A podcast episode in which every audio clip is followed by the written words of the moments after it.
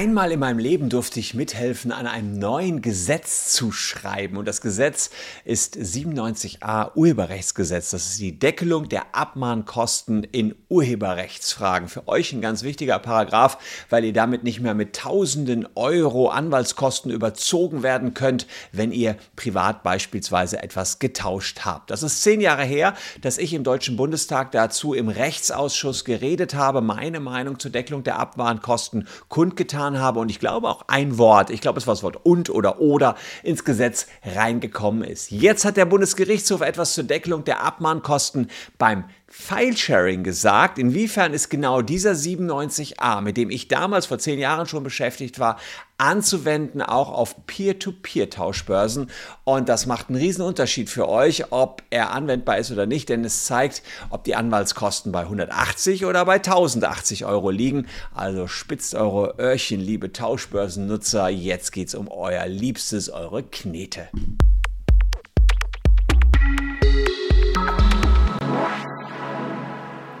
Hallo, ich bin Christian Solmecke, Rechtsanwalt und Partner bei WBS Legal in Köln. Und wenn ihr Bock auf Rechtsnews habt und das haben sicherlich einige, denn sind wir, wir sind fast bei einer Million Abonnenten, dann abonniert auch gern diesen Kanal. Übrigens, 65% der Zuschauer haben noch nicht abonniert, das heißt, da ist noch ein großes Potenzial auch bei diesem Video. Dass wir Tauschbörsennutzer vertreten, das wissen ein oder andere Leutchen hier von euch natürlich schon. Wir machen das seit elf Jahren. Ich habe über 70.000 Tauschbörsennutzer vertreten, also eine ganze Menge.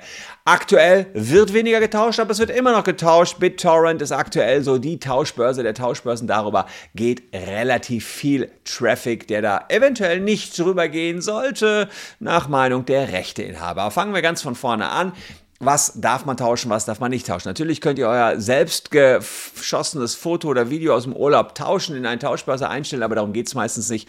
Vielmehr Schaut ihr auf Plattformen wie Pirate Bay, wo gibt's die neuesten Magnetic Links und ihr holt euch dann ähm, ja die neuesten Bond-Filme direkt von anderen Festplatten. So funktioniert Peer-to-Peer-Technologie und die erwischen euch, die kriegen euch, indem sie einfach eure IP-Adresse zurückverfolgen. Denn ihr werdet beim Runterladen in der Regel auch selbst Anbieter des Films, des Computerspiels oder des Musikstücks, was ihr da tauscht. Klar, es gibt viele Streaming-Dienste, aber trotzdem muss ich sagen, es wird einfach noch super viel getauscht. Und wenn ihr erwischt worden seid durch Rückverfolgung der IP-Adresse, dann gibt es normalerweise eine saftige Abmahnung. Das heißt, der Anwalt, der euch da abmahnt, der will Anwaltskosten haben. Als ich angefangen habe mit der Chose vor, ich würde sagen 12, 13 Jahren, Tauschbörsennutzer zu verteidigen, lagen die Abmahnkosten bis zu 15.000, 20.000 Euro. Gigantisch. Die Anwälte haben Millionensummen aufgerufen. Dann gab es eine Reform, ich meine im Jahr 2013, ich jedenfalls bin als Experte in den Deutschen Bundestag dazu eingeladen worden, konnte im Rechtsausschuss dazu reden, konnte sagen, dass die Anwaltskosten für Privatpersonen viel zu hoch sind und dann das hier. Der 97a Urheberrechtsgesetz ist geschaffen worden und äh, ganz spannend ist eben hier unten, dass der Ersatz der erforderlichen Aufwendungen hinsichtlich der gesetzlichen Gebühren auf Gebühren nach einem Gegenstandswert für den Unterlassungs- und Beseitigungsanspruch von 1000 Euro gedeckelt wird. So, wenn gewisse Voraussetzungen gegeben sind. Und was das genau bedeutet, will ich euch an dem Fall klar machen, der jetzt ganz neu vom Bundesgerichtshof entschieden worden ist. Wir gehen zurück, erstmal so alt ist der Fall, aber es dauert, dauert eben ein bisschen, bis zum Bundesgerichtshof es hochgeht, ins Jahr 2014. Da hat ein 13-Jähriger ähm, vom 4. Februar 2014 bis zum 16. Februar 2014 ein Computerspiel angeboten, das hieß Dead Island Riptide. Ein 13-Jähriger bietet es an über den Anschluss seiner Mutter. Klar, der hat noch keinen eigenen Internetanschluss gehabt. Der Anschluss wird zurückverfolgt und der Anwalt, der will Anwaltskosten haben in Höhe von ja, fast 1000 Euro. Außerdem nochmal Schadenersatz von 900 Euro. Wie kamen die 1000 Euro zustande? Na, der Anwalt hat gesagt, das ist eine wichtige Sache, Spiel, sehr hoch bewertet. Ähm, da greift eben diese Deckelung nicht. Wir gehen gleich mal darauf ein, warum er glaubt, dass diese Deckelung auf 1000 Euro nicht greift. Und er sagt, na, Streitwert sind 20.000 Euro. Keine Sorge, der 13-Jährige musste keine 20.000 Euro zahlen, aber nach diesem Streitwert berechnen sich unsere Anwaltskosten. Und dann kommt man bei 20.000 Euro Streitwert hm, so auf 1000 Euro Anwaltskosten für eine Abmahnung. Streitwert heißt, naja, wie hoch wäre der Schaden für die Computerindustrie gewesen, wenn der Junge noch weitergemacht hätte, noch jahrelang dieses Spiel angeboten hätte und das hat man so auf 20.000 Euro geschätzt. Nee, sagt die Mutter, ich zahle nicht aus 20.000 Euro. Es gibt doch diese Deckelung.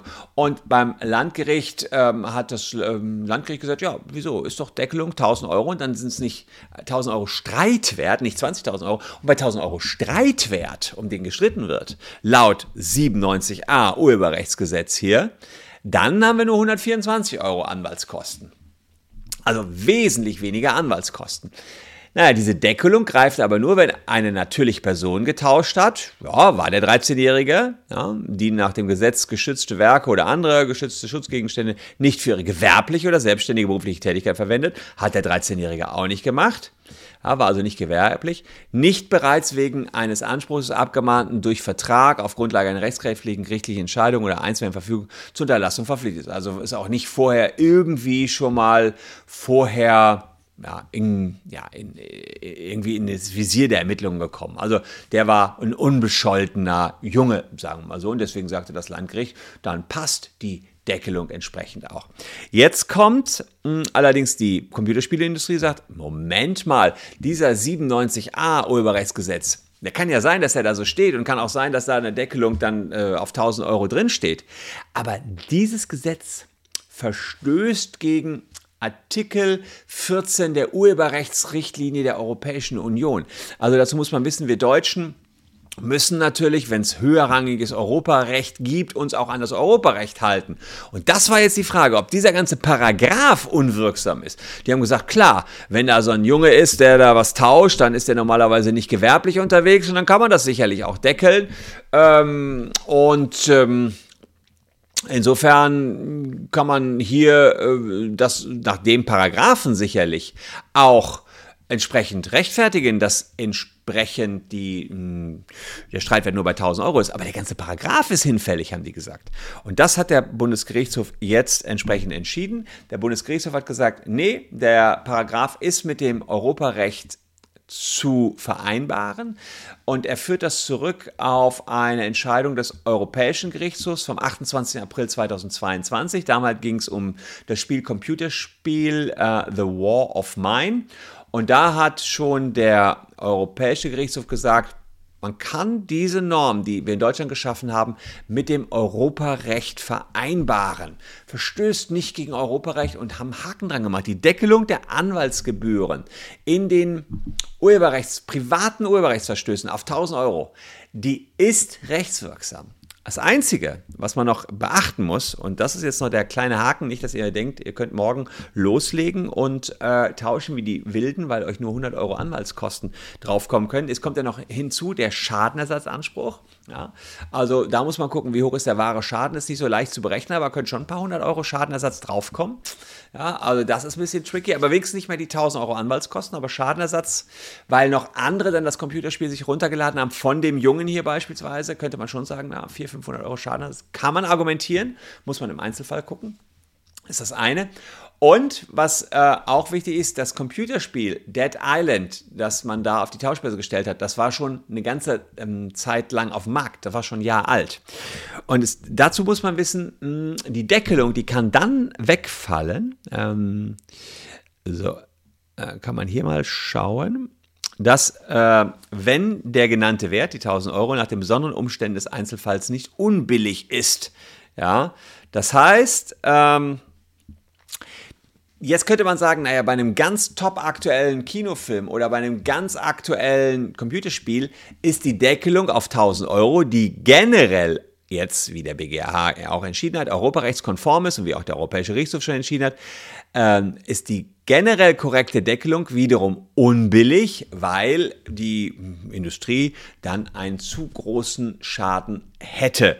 So, das ist doch das Risiko, was ihr habt und dann haben wir doch nicht mehr die 1000 Euro. Bei den ganz heißen Dingern könnte es sein, dass die Deckelung, ist jetzt höchstrichterlich noch nicht entschieden, ähm, dass, die, dass diese Deckelung eben unbillig ist. Also das muss man nur wissen, wenn man sich auf solche Tauschbörsen noch einlässt. Und es sind eine Menge. Am Tag rufen bei mir so an zehn Abgemahnte. Ja, entweder haben die dann eben diesen QR-Code abfotografiert oder unten in der Caption geguckt im Link. Und wie helfen wir denen? Naja, erstmal kostenfreie Erstberatung, wie immer bei uns. Wir schauen uns den Fall an, wir gucken, hast du überhaupt die Tat begangen oder war das dein, äh, war das dein Sohn? Also oft sind es ja die Eltern, auf die der Anschluss läuft, Nummer eins. Und wir äh, sehen zu, dass wir eine modifizierte Unterlassungserklärung erstellen. Wir verweigern die Zahlung der Abmahnkosten, wenn es beispielsweise die Eltern waren, die ja dann nur als Störer haften würden. Ja, die müssen also keine Abmahnkosten zahlen. Die müssen auch nicht unbedingt ihren Sohn verpetzen oder ihre Tochter verpetzen, die es dann wirklich waren. Um, und bei weiteren Abmahnungen können wir auch vorbeugend schon tätig werden, insbesondere wenn man weiß, oh, so man hat ein bisschen mehr getauscht oder Töchterchen hat schon ein bisschen mehr getauscht, kann man zusehen, dass da gar nicht erst was kommt. Also wir haben da relativ viel Erfahrung, machen das jetzt seit 13, 14 Jahren und das ist, ähm, da gibt sich immer wieder was Neues. An diesem Gesetz 97a habe ich damals selbst mitgewirkt. Ich, ein Wörtchen von mir, was ich vorgeschlagen habe in der äh, Debatte im Rechtsausschuss, ist, glaube ich, reingekommen ist man ein bisschen stolz schon drauf, wenn man solchen Gesetzgebungsprozessen mitwirken konnte. Und wenn der Bundesgerichtshof jetzt noch sagt, das Ganze ist auch noch europarechtskonform, umso schöner für die Betroffenen. Also, ihr wisst Bescheid, an wen ihr euch wenden müsst, falls ihr betroffen seid. Ansonsten hoffe ich, dass ihr mich einfach weiterempfehlt an eure Freunde, falls die eine Abmahnung bekommen haben. Und wenn ihr keine Freunde habt, dann schaut doch einfach noch diese beiden YouTube-Videos euch an. Das kann auch ein bisschen Zeit vertreiben. Ich danke euch für eure Aufmerksamkeit. Bleibt gesund, liebe Leute. Tschüss und bis morgen.